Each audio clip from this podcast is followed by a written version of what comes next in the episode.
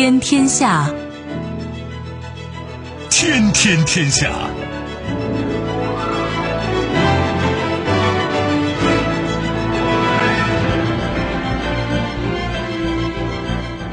历史穿行者，新闻摆渡人。听众朋友，大家好，您正在关注收听的是《天天天下》节目，我是夏萌，和我一起陪伴各位的还有本节目评论员重阳。世界纷繁复杂，新闻随时发生。今天的节目您将听到：病毒变异，奥密克戎致多国升级防控，全球经济影响几何？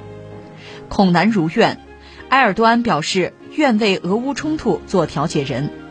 自说自话，美军内部掩盖叙利亚平民伤亡，美防长称要下令彻查。稍后会一一道来。收听节目，您可以使用手机。欢迎使用计时客户端，也可以选择蜻蜓 FM 或者是企鹅 FM，搜索“天天天下”就可以收听我们的节目以及其他相关内容。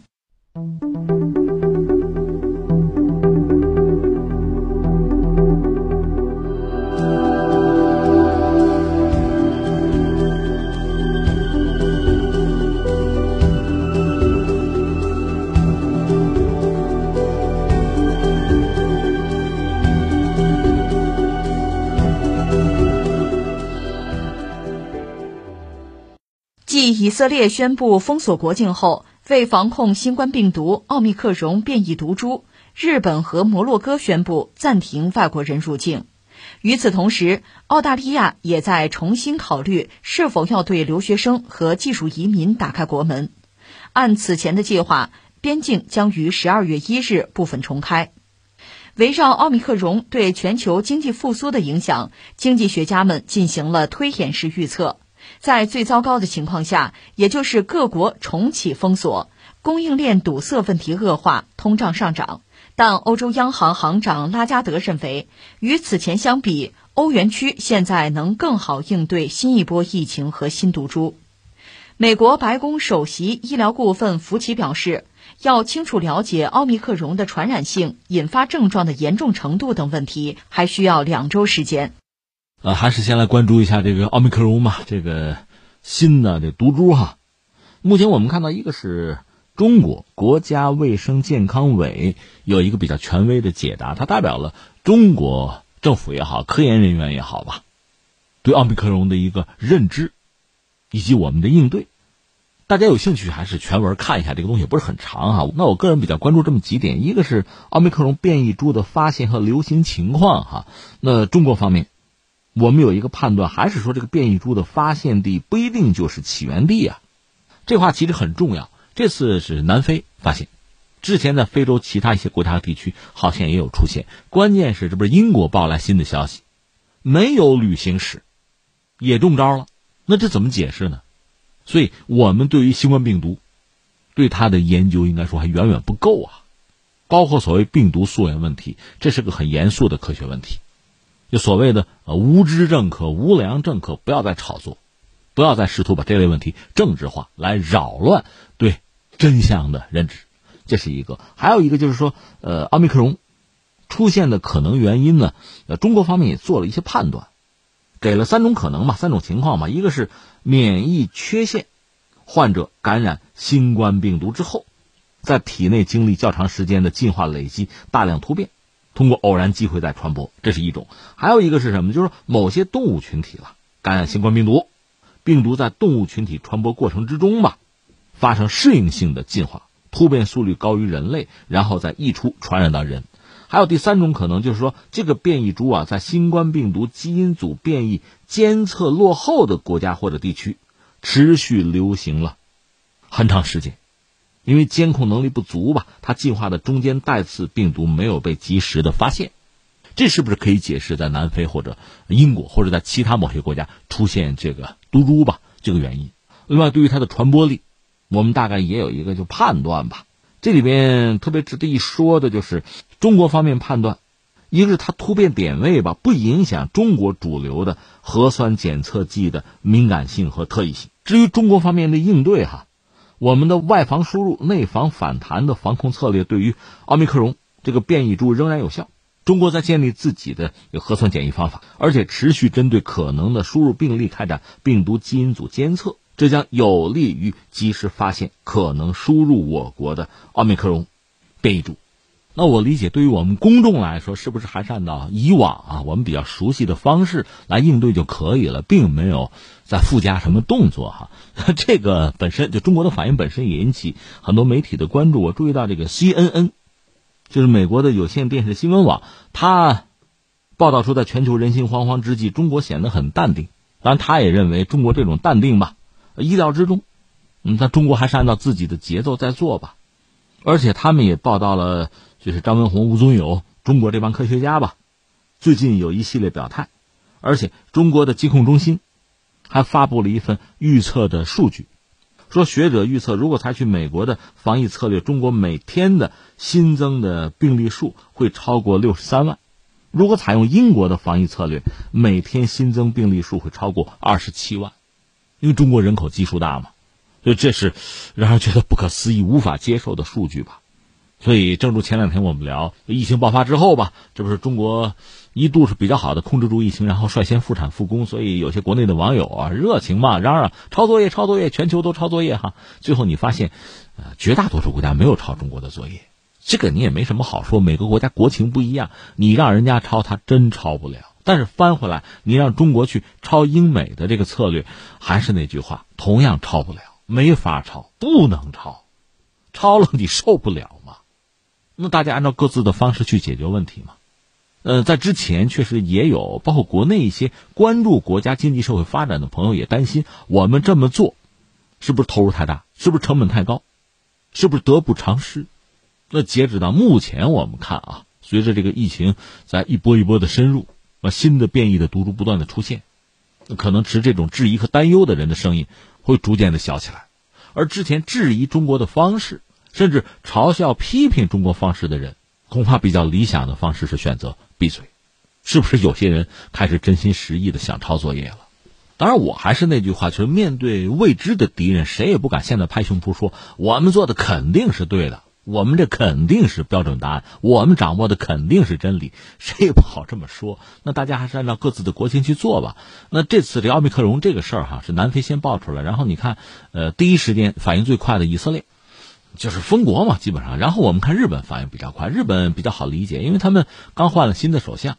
既然之前上一任就是这个呃菅义伟吧，在疫情这个问题上处理不当，丧失了民心，那么新上台这位，恐怕要认真考虑，至少从姿态上要更积极、更坚决吧。当然，我们也注意到南非方面呢，这个态度就比较分裂。一方面承认呢，这个新的毒株啊，在南非传播很快。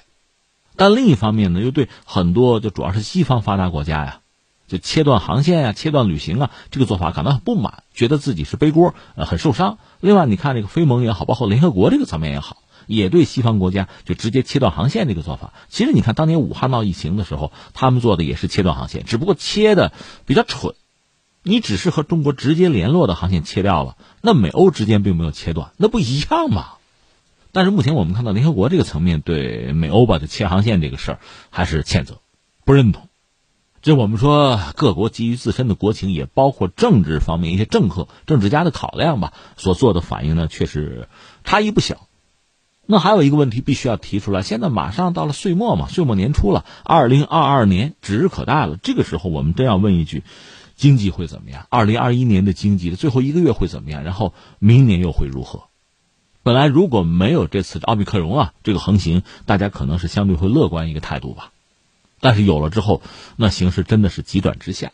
所以我个人以为呢，就是疫情来说，就这个毒株来讲吧，我这可能很肤浅的认识啊。我们看到它对我们的威胁可能相对还有限，但是对很多国家，对全球主要的国家来说，主要经济体来说吧，这个不啻是一个重大的打击，它对人的冲击，对人的信心的打击。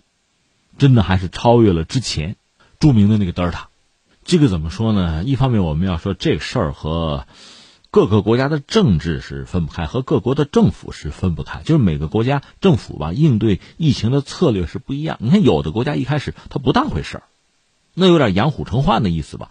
真的这个问题排山倒海来了，那你就手忙脚乱，你只能采用很坚决的、很强力的办法去应对。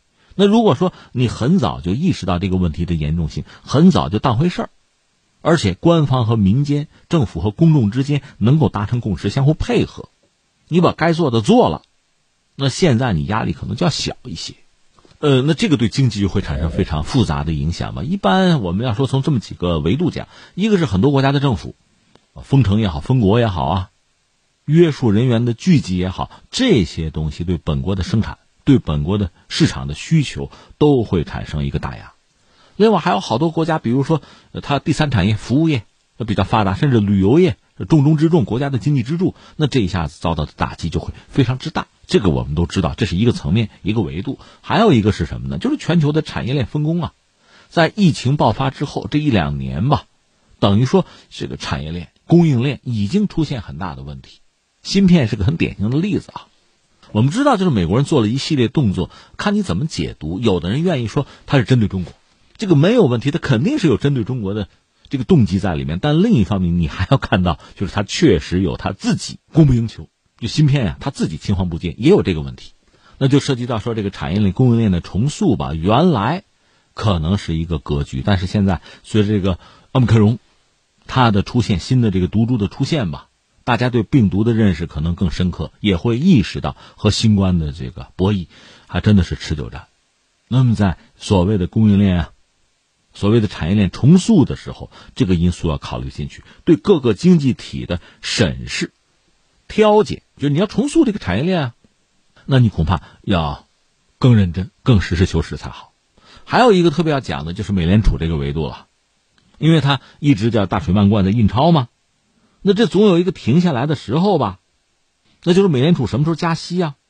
有心急的说今年年底就可能啊。这全球很多主要的经济体，因为美国一旦加息，对大家会有影响，大家用美元嘛，就盯着这个事儿呢。但是现在这又闹起来了，又闹起来。当然，拜登现在说，就号召大家打疫苗啊，倒没有说特别劲爆的举动。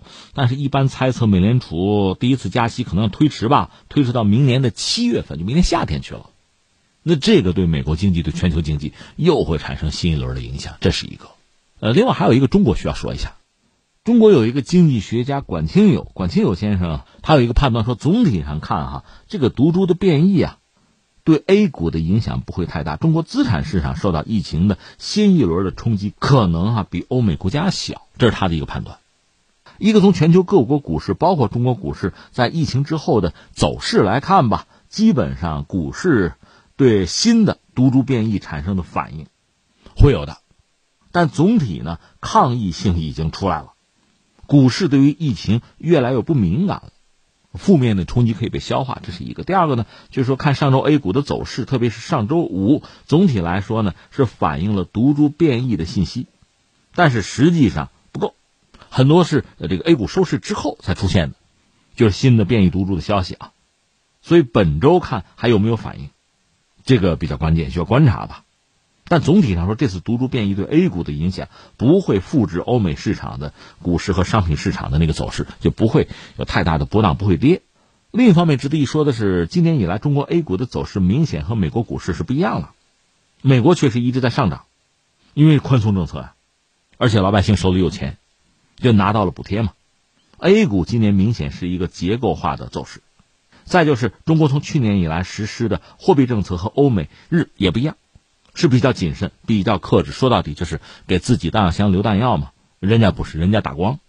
还有就是市场有强烈的学习能力，因为去年有疫情，市场学会了自我消化和调整冲击，甚至有很多投资人把这种所谓的外生的冲击作为一个机会。当然，从政策应对来讲，好预期吧，就是说疫情越严重，紧缩的几率就越小。放水的概率就大，具体到中国市场，货币政策有面临拐点或者是变得积极的一种迹象，然后这是他的判断。在新冠病毒变异的背景之下，这种积极的程度可能会更高。总体来说，短期冲击会有一点，但总体不会像我们想象的那么大。而且对于资产市场来讲，也许会给大家创造更多的机会，当然风险一定要注意。学者嘛，话肯定要说的圆满啊。那从管先生的这个各种判断里边，至少得出一个大家会认同的判断，就是，那这个病毒的变异吧，这新一轮啊，之前是那德尔塔。管先生的判断，这个对我们的冲击和西方比起来哈，我们可能要小一些，或者我们这么讲，是不是更容易理解？就是说，我们已经付出足够的代价了。当你们根本拿它不当回事的时候，我们可是如临大敌啊，那真是全民皆兵啊！我们去应对它，而且我们在应对它的时候，形成了一套习惯，甚至成了一套新民俗。你比如戴口罩是吧？查这个健康码啊，甚至亮行程码啊。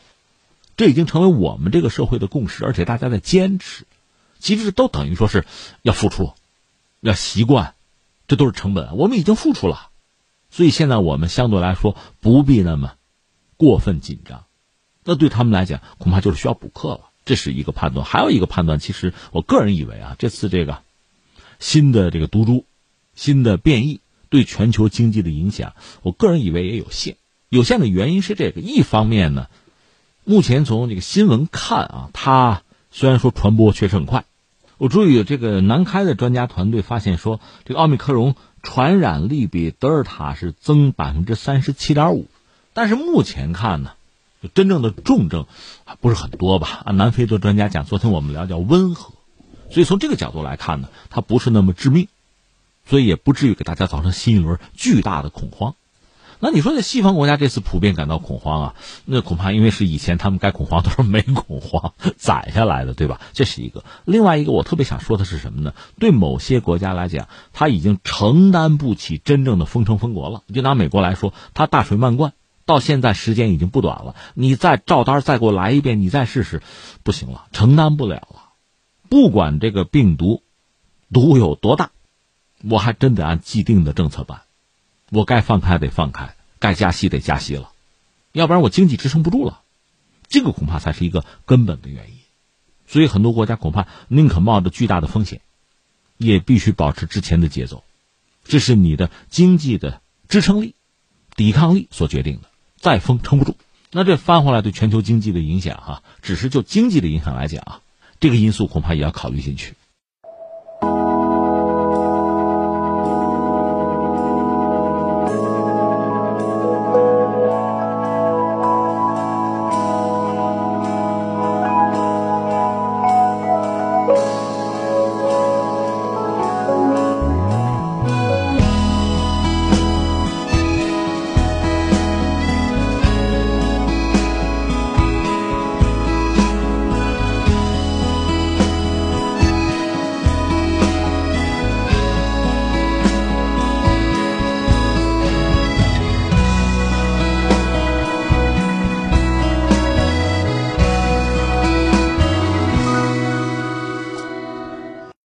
据媒体二十九号报道，土耳其总统埃尔多安接受采访时表示，愿为解决俄罗斯和乌克兰之间的矛盾居中调停，打算继续就此话题同两国政府进行对话。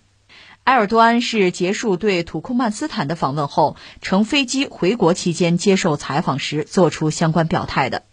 埃尔多安提到，俄乌矛盾的关键在克里米亚问题上，就此已经不止一次和俄罗斯讨论过了。十一月二十六日，乌克兰总统泽连斯基表示，曾希望通过埃尔多安向俄罗斯转交四百五十名乌克兰公民的名单。这些人据称是在顿巴斯地区和俄罗斯被羁押，乌方愿意就此等待俄方回应。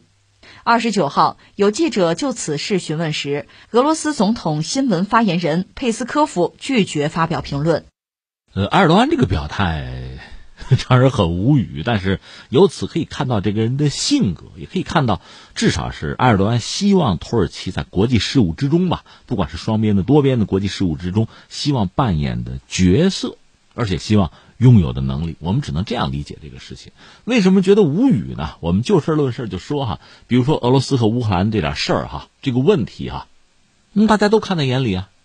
其实从中国这个角度讲呢，从乌克兰到俄罗斯，啊，都是我们很好的朋友吧。当然你要说起来啊，全面的战略协作伙伴关系，那是和俄罗斯，但是我们和乌克兰的关系总的来说也还可以吧。那土耳其呢，当然也希望是一个在俄乌之间能够左右逢源、两面讨好，能够游刃有余，希望是这样一个角色。那你说他做到没有啊？坦率讲，很可能是一个两边不讨好的角色。这不是我说的啊。你看，第一个。就在今年四月份，他和普京，就是埃尔多安和普京啊有会谈。当时埃尔多安就说：“哎呀，你们俄罗斯跟乌克兰的关系不太好，对吧？我呢有自己的看法，那就是说我们不要对抗啊，我们要通过谈判来解决嘛，我们对话嘛，寻求政治途径来解决相关的矛盾嘛，包括什么克里米亚的问题啊，什么顿巴斯啊，甚至包括什么疫情啊，还有其他乌克兰内部问题，我们谈嘛，对吧？这是。”土耳其的埃尔多安当时的态度，那你说这个态度有错吗？这个态度其实你要说普京爱不爱听哈，我们底下揣度，他不一定爱听，因为这是俄罗斯乌克兰的问题，最不喜欢的就是外人插手。实际上，俄罗斯和乌克兰之所以闹到现在，一直这事儿解决不了，就是外部势力在插手嘛。所以我们可以揣度，普京不一定爱听，但是咱们做围观群众看呢，埃尔多安这个态度，人这个话说的吧，你不能说有错。人家是希望你们俩好嘛，对吧？希望这个区域地区稳定和平嘛。你要这么理解的话呢，人家这个话是有建设性的。注意，这是四月份，然后呢，还是在四月份，那埃尔多安呢和泽连斯基，就是乌克兰的总统啊，又见面。当时是泽连斯基访问土耳其，但是埃尔多安这个时候，你说再把跟普京说的话再说一遍吗？你一碗水端平了吗？不是，不是。埃尔多安到这个时候表示说什么呢？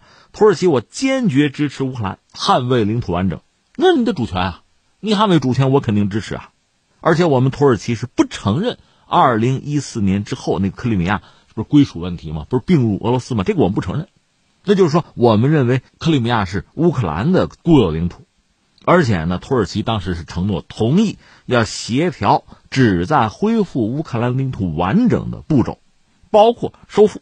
那我们也支持，甚至当时不有国内翻译一个媒体翻译，就是土耳其是要帮助要收复克里米亚，有这个说法。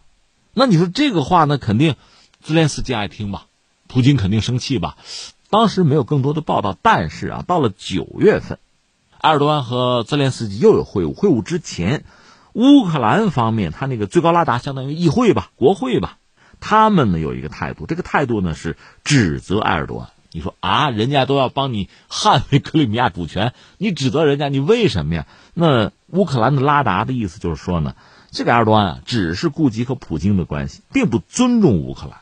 哎，所以我们说这两边不讨好，两边不是人嘛，就是这个意思。这我们就事论事。下边其实你看，土耳其的经济前段时间，我记得我们刚刚分析过一次，因为里拉暴跌嘛，土耳其。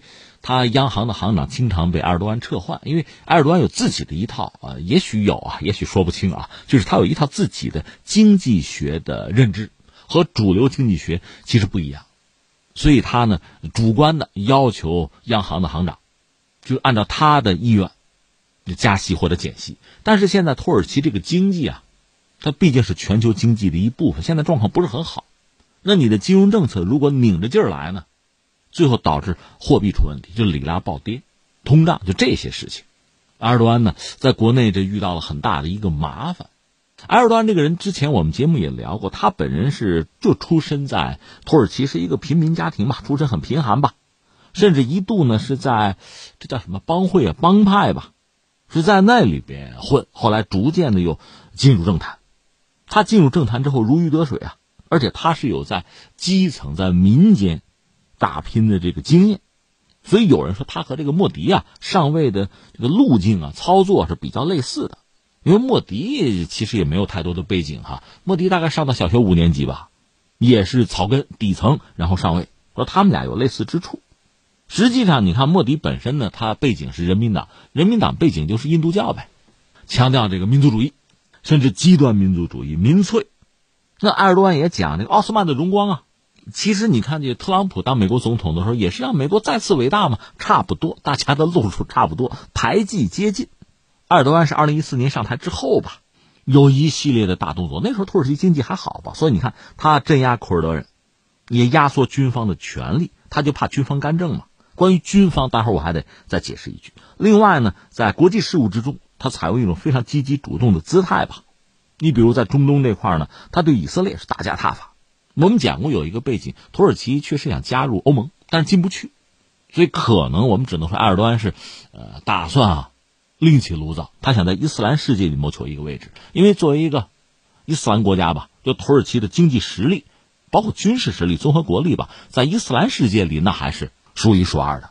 所以在这个圈子里是可以做到带头大哥。但是你要做的话，哈，你的姿态、你的立场必须明确。比如说对以色列，你什么态度？那你得骂呀。那对美国呢？那你也不能客气，不能顺从啊。而土耳其现在干的恰恰是这些东西，那这当然可以获得中东很多阿拉伯国家的支持。另外，在经济方面，一度哈土耳其经济状况是不错的。那埃尔多安的接盘之后，也是比较积极的利用外交资源嘛，扩大贸易往来啊，技术合作呀，推动经济改革呀。所以，土耳其的经济一度呢还是得到了发展。那这当然引起整个世界的关注嘛。呃，英国的那个经济学家杂志。又注意到埃尔多安经常在演讲之中提到奥斯曼帝国、奥斯曼荣光，所以他就给埃尔多安，不是我们说的，是这个经济学家啊，这个杂志把埃尔多安叫做新时代的苏丹呢，哎，苏丹这么来的。那你说你经济上有了底气哈，有了几张底牌的话，确实在这个国际事务、国际政治之中啊，你说活跃一些，有所作为，这个可以理解哈，这恐怕也是大家很常见的一个状况。有牌了吗？但是，埃尔多安或者说埃尔多安带领土耳其想做的事情确实是太多，所以你看，非常积极，哪儿都有他。但是你想，作为一个国家的综合国力，确实他算不上是第一集团，那就勉为其难嘛。而且在大国之间，你想游刃有余啊，你想游走啊，左右逢源，那真的是非常困难。所以现在你看到土耳其这个国家吧，你说这个世界上主要的几个大国差不多都得罪遍了，欧洲就不用说了，欧洲大国都被他得罪了。因为他想加入欧盟，之前和欧洲关系也不错，但逐渐的，你看，一个是你自己做大了，国内政治这么搞吧，西方人多愿意当教师爷呀，就各种指责、各种挑剔，就看不上你。另外，想加入欧盟嘛，其实说到底，非我族类，其心必异啊。土耳其这个地理位置、战略位置很重要，西方当然不愿意把它拱手交给俄罗斯或者之前的苏联。但是你说，你跟我们毕竟不是一家人啊，不是一波的呀，那哪能轻易让你加入欧盟啊？一直进不来，那土耳其当然怀恨在心。那在一系列国际事务之中，和欧洲国家其实都不愉快。但是呢，你说彻底撕破脸也不至于，因为我难民问题吗？欧洲说这个土耳其，我给你点钱，你帮我看着难民啊。你要不你国内港难民营，你别让他们来啊。土耳其也答应了，但是一直不满，就是钱没给到。总之，跟欧洲国家关系都不是很好。跟俄罗斯就不用说了，把人家飞机都打下来过。但俄罗斯毕竟是有一个有大国的底蕴的 这么一个传统的国家哈，你像普京这样的人，你可以说他足智多谋，也能屈能伸。你国家实力哈，比苏联时代衰落很多，你一味的就说什么硬刚啊碾压，你做不到嘛，那就玩点技巧嘛。所以你看，虽然说当时双方闹的几乎到开战的地步，当时很多媒体已经开始算计俄罗斯和土耳其各自的军力啊，比对啊。但最终居然是在埃尔多国内爆发未遂政变的时候，是普京第一个站出来给他提了个醒，那双方的关系由此就缓和。到现在，你说已经成为朋友盟友了吗？当然不是，亦敌亦友吧。那至于跟美国的关系，其实这些年一直不对付。以前我们节目聊过好多次哈，就不再多说了。跟中国的关系吧，可能比他们要稍好一点。埃尔多安甚至他接种了中国的疫苗，但说到底呢，他为了自己的利益或者叫什么帝国梦吧。啊，各种闪转腾挪啊，反复横跳，跟世界上很多国家搞的并不愉快。另外，这样在国内遇到很多问题，一个是经济上，我们讲过啊，经济上问题比较多。这经济问题一旦搞不好，老百姓吃不饱肚子，这个麻烦就比较大。另外，刚才我们谈到和军队的关系，土耳其这个军队是非常特殊的一个力量。你说这有什么特殊的？这军队搞什么政变、军事政变，这不挺多吗？你像卡扎菲不就军事政变上的台？另外，人家泰国动不动军队就干预政治，还不一样。土耳其呢，我们知道原来是奥斯曼土耳其嘛，到一战结束，这个国家彻底就就崩盘了。然后在这个废墟之上有一个新的土耳其诞生，他的国父是所谓的凯末尔嘛，凯末尔就手中有军队，国民军啊。那当时列强对于这个奥斯曼土耳其这个残骸很感兴趣啊，很多国家要干预啊，甚至像希腊这是宿敌啊，那军队就杀进来了。呃，那当时凯末尔。带着国民军，包括这个土耳其民众嘛，是抵御了国外的这个入侵，保住了现代土耳其的版图。这个和奥斯曼土耳其比，已经缩小了很多，已经不成样子了。但是如果保不住，你现在土耳其没有了，对吧？那么土耳其就现代土耳其作为一个共和国，终于就是你说诞生也好，历史上这个文化上的土耳其得以延续，你可以这样讲啊。那作为凯末尔呢，知道自己这个国家不行啊，落后了。那怎么办呢？那凯末尔开的药方就是我得世俗化，因为以前它确实个伊斯兰国家嘛，我要世俗化，而且这个很细的。我看当时哈，那文化上，包括你说穿衣戴帽，很多打扮，帽子有一种这个和宗教相关一种传统的小帽，不让戴了，不要戴了，我们现代化吧，这是凯末尔搞的现代化。那从某种程度上，其实就是西化。那你既然搞西化，就引起国内很多力量的不满吧？类似的故事，你可以参考谁呀？伊朗，伊朗当时巴列维王朝。他末代国王巴列维也改革也励精图治，也搞西化嘛。但是最终引起国内教士这个阶层的不满，最后不就被推翻了吗？凯末尔倒没有被推翻，他有军队嘛。那军队就要为我的政治主张、为我的改革保驾护航，因为我早晚得死，对吧？有继承者哈，就是军队得负责保护我们这条路，就世俗化这个道路不能改变，改变了你们就出手。军队是负有这个使命和责任的啊！那你想到了埃尔多安那个时候，确实，你如果对比凯末尔，他们之间差别非常大啊！你说这个地覆天翻都可以，那凯末尔确实就是西化呀、世俗化呀、现代化是这套东西，确实也带来了土耳其的发展。但是凯末尔死后，你要知道他威望很高的，他死以后呢，那土耳其多次发生军事政变。那你说是军方在维持凯末尔道路，你愿意这么理解也行；你说权力争夺也行，反正一直带有变化。埃尔多安上台之后呢，他当然要强化自己的权力，而且呢，他要走相对保守的那条路，要强调宗教在这个国家政治生活之中的价值和位置，而且确实把它作为很重要的一张牌。你看，当年这个未遂政变，就军方发动颠覆他的政权的政变的时候，他实际上是通过这个神职人员教众来阻止呃军队的坦克。他夫人一旦出现在公共场合，肯定是一身黑的那么罩着。而且你还记得，伊斯坦布尔原来那君士坦丁堡那个圣索菲亚大教堂，本来不是博物馆吗？我改啊，改成清真寺啊。为此和西方世界，就是和基督教世界发生很大的就文化上的、舆论上的冲突，这都是他干的。另外，这就涉及到军队哈，因为他遭遇未遂的政变，那政变是军队发动的，以此为借口，一个呢，我给你定性啊，这是居伦运动，居伦是他的政敌，这个人现在在美国还活着，但是在国内有爪牙呀，那我在军队要搞清洗啊。削弱军队的力量啊！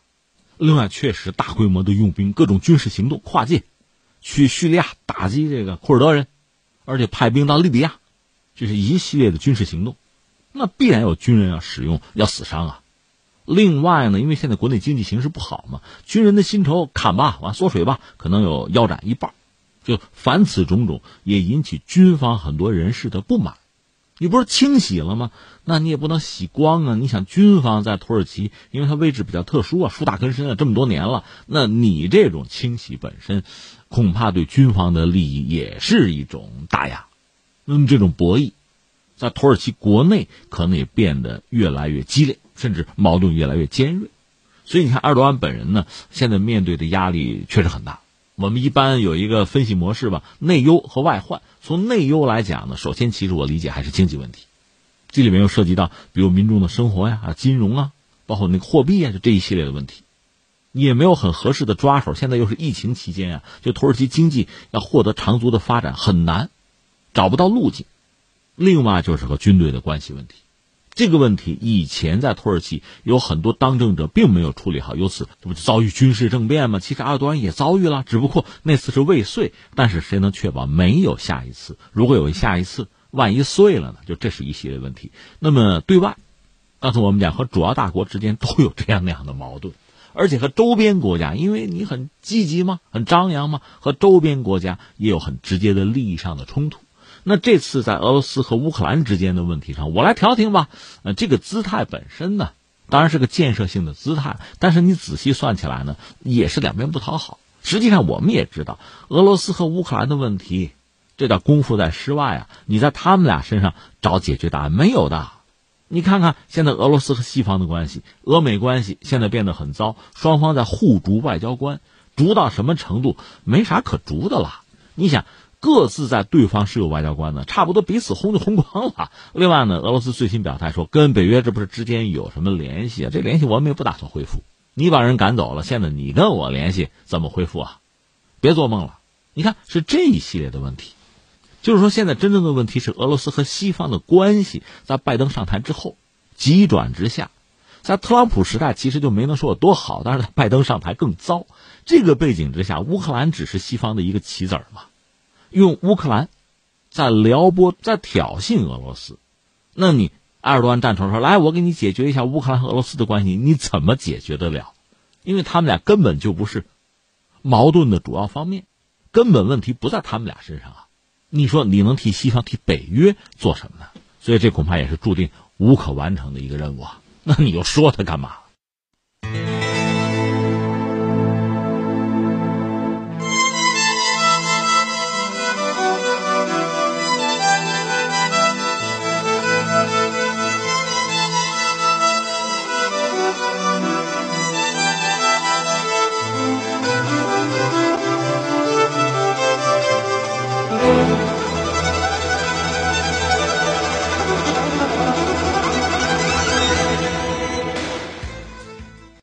十一月十三日，有媒体爆料称，美军在叙利亚巴格兹镇空袭，可能杀害了七十多名平民。而事后，美军高层试图掩盖这一事件。对此，五角大楼十一月二十九日表示，美国国防部长奥斯汀下令让美军陆军司令审查二零一九年在叙利亚造成平民伤亡的袭击。五角大楼发言人科比二十九日在记者会上对记者说。奥斯汀让美国陆军司令部司令迈克尔·盖瑞特审查这一事件，他将有九十天的时间来调查被杀害平民、肇事美军战争法遵守情况以及相关作战记录的保存情况。科比表示。本次调查的重点是美军特种部队第九特遣队当天的作战行动，以及高级军事官员和国防部检察长对特种部队的处理方式，是否发生了任何违反战争法的行为，以及是否有人将为此负责。科比表示，在发布会前，美国国防部已经将此事通知了美国国会。我们先说这个事儿吧，事儿是二零一九年的事儿吧，在那年三月十八号。呃，美国人在叙利亚，我们知道叙利亚说是内战，但是各方势力都在干预吧，而且有很多武装力量。这里面最主要的阿萨德，他是政府军，就叙利亚这个政府现政权。另外还有大量的这个反政府武装，量非常大，各种各样的叛军，甚至还崛起了一支让大家谈虎色变的那个 ISS，所谓伊斯兰国，那是成为整个人类的敌人的哈。另外还有谁呢？库尔德人。库尔德人是这个土耳其人啊，心心念念想剿灭的一个力量，但是库尔德人居然还是美国的盟友，因为我们知道美国人仗打到后来吧，他学精了，他不愿意派地面部队，至少不愿意大量的派地面部队，特种部队肯定是有的，因为你一旦大量的派地面部队呢，就是美军的伤亡就不可避免，而且难以控制，这在美国国内不好交代，所以呢，就美国人是我利用我的空中优势，然后呢可以有一支盟友。他们作为地面部队指示目标啊，或者打一些地面战斗啊，这样我避免人员伤亡。那我们说，在二零一九年三月十八号发生这么一件事情，美国的盟友就库尔德人吧，他们叫做叙利亚民主力量，哎，这名字起的哈，那美国人喜欢吗？就是这支库尔德人，他们的武装力量发现说，U.S. 就是所谓伊斯兰国，他们在用什么榴弹啊、自杀式炸弹呢，在进行袭击，我们盯不住，需要空中支援。那谁来提供空中支援？美国人呢？那美国人也逐渐在战争中嘛，人家形成一套流程。比如说，他会有无人机，就侦察机啊，啊，不是用来这个攻击哈，它有高清的摄像头，对战场先进行一个侦察，进行一个巡视，确定，比如说有没有平民吧，这肯定也是一个需要考虑、需要关注的一项啊，一个内容。但当时发生点意外，按照美国人说法呢，当时只有普通的无人机配的是一般标准的，就是清晰度不是很高的摄像头。因为其他那个高技术兵器不在这个地区，另外他们倒有轰炸机，就是 F 十五，F 十五上面装的是什么呢？什么五百磅啊，两百磅啊，精确制导弹药，这都是有的。但是精确制导弹药只能解决炸的准的问题，那炸的是谁？那他解决不了。所以你注意，按照美国人的解释，这完全是意外吗？误炸吗？我们也派了侦察机，按照规程呢去看了看，当时就从那个摄像头嘛，清晰度不够高，判断说没有平民啊，没有平民，那就炸吧，炸弹扔下去吧，扔下去炸死平民了，炸死多少啊？不知道，没数。这是美国人到现在也没有给出的一个数据，也许他真的就不知道，或者说根本就不在乎。但这个事情现在被扒出来了，所以美军现在给了个态度，我们要彻查，我们要彻查。更为幽默的是什么呢？就是五角大楼的发言人，就是美国军方的发言人，说了一句话：说世界上没有哪支军队像我们这样努力的避免平民伤亡。反正二零二一年也快过去了，还有一个月是吧？我估计这句话很可能成为二零二一年最大的一句瞎话。嗯，说两句吧。说什么呢？有时候人也很感慨啊，这个战争啊和人类是如影随形。有人统计过吗？有文字记录，就是有历史记录以来到现在，人类历史里面就三十年没打过仗，一直在打仗。但是打仗，那往往又意味着平民的伤亡。就老百姓话讲，枪子不长眼嘛，就是这个意思。这是实话。那我们看一看，就是从战争和人类和平民的历史来看呢，确实战争意味着人类的浩劫啊，平民的伤亡啊，这个很让人痛心，似乎也无可避免。那你想避免的话，大约靠什么呢？一个恐怕就要靠人的良知，另一个靠什么呢？靠武器现代化吧。这可能是个神话啊。为什么我感慨这个呢？前段时间看了一篇文章，就讲这个二战的时候，纳粹的集中营屠杀犹太人。说有个小女孩，跟着大家一块就被活埋啊。到这个小女孩下那坑里，她跟这个埋她的人说了句话：“说这个叔叔，你要不你把我埋浅点，我怕我妈找不着我。”说了这么一句话，哎呀，现场的人就就就一片死寂。后来说埋他的那个人把他拽上来了，这个小孩侥幸没死，就因为这句话没有死。后来他还写了回忆录。那就说，即便是纳粹、法西斯，也有人哈，人性尚存，良心未泯吧？有，但是你要把希望寄托在他们身上，呃，希望通过这样一种可能性，导致平民在战争中不受或者少受伤害，这很难。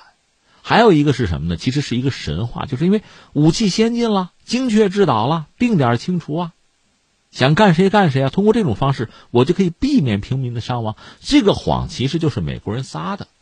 那还得说是海湾战争的时候，美国人已经大量使用精确制导武器了嘛？那时候跟伊拉克的平民就通过各种方式，传单啊、广播什么的，就宣传：你们在家里啊，别出门，我们打的萨达姆跟你们没关系，我们其实要解放你们，对吧？我们要推翻的独裁者，你们别跟着参战，你别掺和啊，死不了。然后美国的媒体就报啊，精确制导啊，想打谁打谁啊，老百姓是平安的，就给人造成了一个印象。你看到了。高技术武器的时代啊，智能武器的时代，平民和战争啊就分开了，老百姓可以得到绝对的安全，是吗？真的是这样吗？不是啊。所以你看，刚才我们讲的，不管是寄希望于某些人的良心发现，还是寄希望于什么新武器哈，都别指望，不可能保证平民的安全。那你说，你真要想保证平民的安全怎么办？别打仗啊，这不很简单吗？不要打仗。那平民可能由于其他的原因还会死，但是肯定不会死于士兵的枪口之下。所以呢，我们第二个问题就是说，那请问美国人，美国人建国二百多年，他这个国家的历史基本上就是一部战争史，他一直在打仗啊。看看历史我们就知道了，就是不往外面拿，他国内老百姓有枪嘛，互相还干呢。美国人每年因为枪支就自己啊，国内啊，因为枪支泛滥，死亡的人数也是很惊人的。那说到美国人对外战争打仗。那么，针对平民这种杀伤，也是非常之惊人的。但是这里面我觉得还得具体问题具体分析。你比如说，呃，第二次世界大战的时候，当时美国和英国呢发展了一种武器，叫做战略轰炸机，就是专门对敌方的国家的，比如首都啊、城市啊、工业中心啊进行大规模的轰炸。这种轰炸扔的是铁壳炸弹，那就无差别了。我不管你是工人、是农民、是官员、是百姓、是军人还是平民，一概炸呀。那么，英美对德国进行过大规模的战略轰炸，德国很多城市被夷为平地啊！你说那德国法西斯活该？你可以这样理解啊。那么，日本法西斯对中国也进行过轰炸，当然，日本就唯一我们庆幸的是，它没有大型的战略轰炸机，它都是中型轰炸机啊，所以说威力有限，否则我们同胞死难者会更多。那当时呢，大家知道不是陪都叫重庆吗？那那个地方曾经遭到过多年的轰炸呀，那百姓也是死伤累累啊。当然，翻回来呢，所谓多行不义者必自毙。美国人对日本进行的战略轰炸，也是非常骇人听闻的。一开始是什么呢？普通炸弹效果不是很好，因为美国人和英国人呢对德国进行轰炸呢，它是有一套逻辑的。因为德国是个典型的工业国家，它有大城市、工业城市啊，交通枢纽。我这么说吧，你炸掉它一个轴承厂，你炸掉它一个什么炼油厂。就可以对德国的战争潜力产生很大的削弱，这是德国啊。所以后来罗尔轰炸的时候，英国人特意把他那个罗尔水坝给炸掉了，这样呢那个水就把罗尔工业区淹掉了。这对它工业是一个巨大的打击啊。日本不是这样，日本工业不发达，它有大量的小作坊，就是民间呀小作坊生产零部件，最后呢组装。那武器是这么搞，所以美国人要炸的话，就只能是连老百姓一块炸，必须炸。那美国轰炸机那司令官叫李梅，他还想就是日本竹木结构的房屋比较多，对吧？呃，大城市很多竹木结构的房子。另外呢，就是人口聚集嘛，用燃烧弹，这就叫李梅火攻。我记得这个数据是到战争结束的时候哈，就是李梅火攻就用轰炸机扔燃烧弹，烧死五十万人，八百万人无家可归，更不要说最后还扔了燃烧弹。李梅曾经亲自说过这个话，就说什么呢？说这个美国必须打赢，美国一旦输了，我肯定是上战争法庭啊，那没得跑啊，就是屠杀平民嘛。但是从另一个角度讲，你平民参战了呀。你不炸又怎么办呀？而且美国人的逻辑是，你如果不炸，将来美国在日本登陆会受到更大的损失。为什么扔原子弹呢？也是希望说通过这个方式啊震慑日本人，否则我一登陆那死伤无数啊。这是美国人的逻辑。当然，日本人更逗，说战后还要给李梅发个勋章，李梅还没要，这样我们觉得都很奇葩，是吧？你说，那你也可以说南京大屠杀，日本人我们先不说，现在我们就逮着美国人说嘛，这不是美国人这新闻嘛？但是我们还要说，二战结束以后，你看中国算是美国的盟友，对吧？当时在中国的大陆也有美国的军队，那么美国军队对于自己盟友的人民又怎么样？美国大兵啊，当时就有不完全统计啊，殴打中国的平民、强奸中国妇女啊，也是罄竹难书的罪行啊。另外，在战败国，比如在德国，现在西方媒体在渲染一个事情什么的，也不是现在多少年了，一直在渲染说苏联人就苏联军队占领德国，那么大量德国妇女被强暴。但是翻回来，你说说英美国家对德国妇女做了什么？你统计一下好吗？而且我要说，不管是对战败国的公众、平民，还是对战胜国盟友的人民，差不多，无差别啊。那更不要说在朝鲜战争、越南战争，因为越南战争美国人深陷时间更长嘛。你比如说那个美莱村惨案，那是屠村的，而且不止这一次啊，这都是美国大兵干的事情啊。后来伊拉克战争，美军也包括美国的那个。所谓黑水公司啊，保安公司啊，在伊拉克的各种暴行，针对平民百姓的啊，这不是真正把这个事儿爆出来，让整个国际社会了解啊。知悉的是谁呢？是那个维基解密。但是阿桑奇到现在还深陷牢狱，半死不活。而且刚才我们讲，美国人打造了一个神话，一个迷信，就是我有高科技武器啊，我定点清除啊，我不会伤害平民啊。咱就说美国的无人机在全球范围内。呃，当然，你承认他炸死很多恐怖分子，这是真的啊。但是还有一些，是不是恐怖分子，我们打个问号。还有一些肯定不是恐怖分子，但是就被干掉了。在巴基斯坦、在阿富汗这样的事情非常之多，更不要说美国大兵夜闯阿富汗的民宅，那给人家灭门啊！就所有这些事情一再发生，包括这次在叙利亚这次哈，这次我们只能说，听起来不是很典型啊。不知道怎么美国人拿这个事儿来说事儿，是不是因为这次误炸的色彩更浓，好解释，好开脱？所以最后你看，我们感慨一句啊，就我就觉得，那美国很多媒体不是报这类的事儿很喜欢报吗？那我真的建议，能不能写一部就美国军人屠杀平民史？我们统计一下，我们到底看一看，如果美国军队真的是这个世界上最认真的、最要避免误杀平民的军队。你该做什么？而实际上是怎么回事？真实的状况如何？原因又是什么？我个人以为，首先我说原因，一个，在美国大兵看来，很多人根本就不是人；第二个，做了这些事情，屠杀了某些国家和地区的平民，他无需负责任，对吗？你要反驳我，你就告诉我他负了什么责任好了。一个是在相关国家，他们是否被定罪？并且因此付出代价。如果不是的话，在美国国内他们是否被定罪，而且最后付出了什么代价？如果你告诉我基本没有，那还有什么好说？而且美国的无人机这这方面的新闻也很多，在巴基斯坦连巴基斯坦的军人都炸死过，炸也就炸了，死也就死了，然后该怎样还怎样嘛，无需负责任，没有责任可负啊。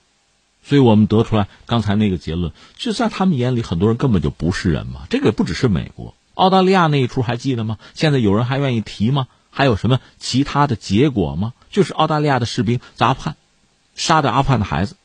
当时我们国内一个画家叫乌合麒麟，画了一张画。从我们国内网友对他的不满是：你画少了，杀了不止这一个。但是从澳大利亚那个方面，像莫里森就非说是什么伪造照片，这不是个笑话吗？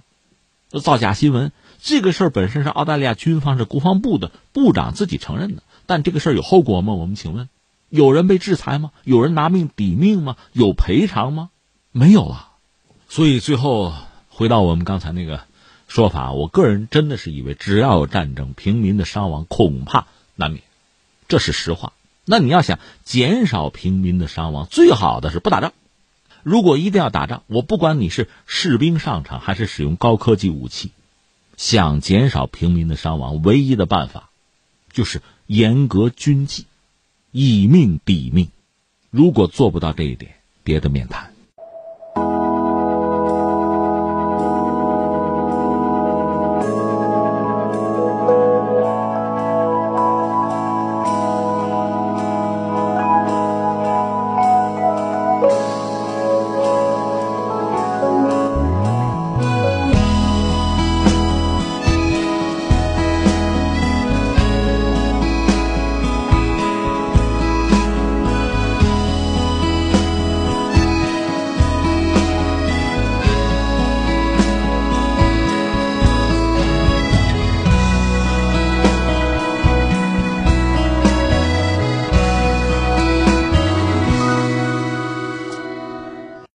好，听众朋友，以上是今天节目的全部内容。最后还是要提醒您，收听我们的节目，您可以使用手机通过计时客户端蜻蜓 FM、今日头条或者是企鹅 FM 搜索“天天天下”，就可以找到我们的节目。我们明天再会。